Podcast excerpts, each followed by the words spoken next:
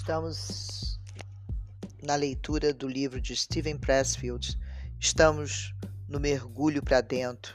Estamos buscando nossos sonhos e tirar da frente deles o obstáculo da resistência. E continuamos com os fragmentos onde vemos que a resistência tem muitas faces. Por exemplo, a resistência é universal Estaremos enganados se pensarmos que somos os únicos a lutar contra a resistência. Tudo que tem corpo sofre resistência. Todos que têm medo sofrem resistência. A resistência nunca dorme. Henry Fonda continuava a vomitar antes de cada apresentação no palco, mesmo quando já tinha 75 anos de vida. Em outras palavras, o medo não nos abandona.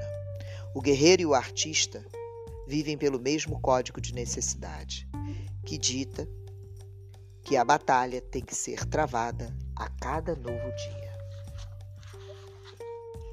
A resistência joga para ganhar. O objetivo da resistência não é ferir ou alejar.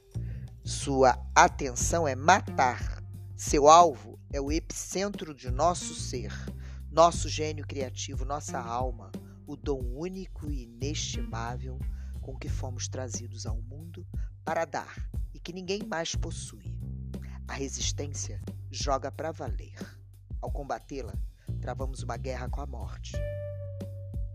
A resistência alimenta-se do medo. A resistência não tem força própria. Cada gota da sua seiva vem de nós. Nós lhe damos força com o nosso medo Domine esse medo e você vai vencer a resistência. Você tem medo de quê? Você tem fome de quê? A resistência é mais forte na reta final. O herói grego Odisseu quase chegou em casa anos antes do seu verdadeiro retorno ao lar.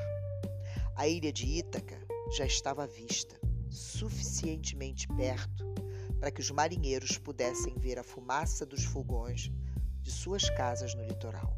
Odisseu estava tão certo de que já estava a salvo que se deitou para tirar um cochilo. Foi então que seus homens, acreditando haver ouro em uma sacola de couro que havia entre os pertences de seu comandante, apossaram-se dela e a abriram. A sacola continha os ventos adversos que o deus Éolo prendera para Odisseu quando o navegador se aproximara anteriormente de sua abençoada ilha.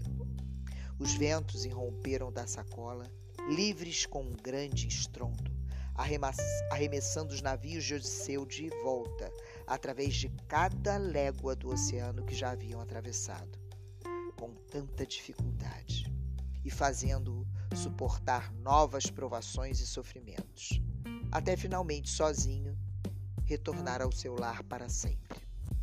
O perigo é maior quando a linha de chegada está à vista. Nesse ponto, a resistência sabe que estamos prestes a vencê-la.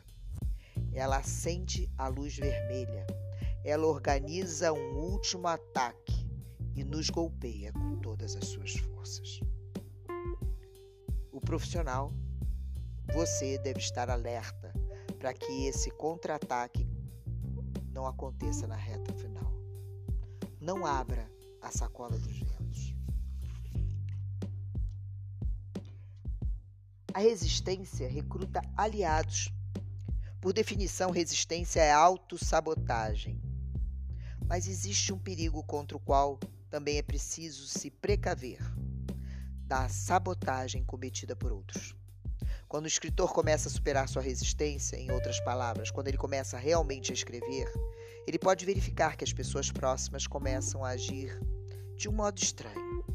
Podem se tornar amuadas ou mal-humoradas, podem adoecer, podem acusar o novo escritor de estar mudado, de não ser mais aquele que ele era. Quanto mais próximas essas pessoas forem do escritor iniciante, ou de você, gênio criativo, de forma mais bizarra irão agir. e mais emoção colocarão por trás dos seus atos. Estão tentando todos sabotá-la. A razão é que essas pessoas estão conscientemente ou não lutando contra as suas próprias resistências. O sucesso do recém-revelado escritor, o seu recém-sucesso revelado, torna-se uma censura a elas.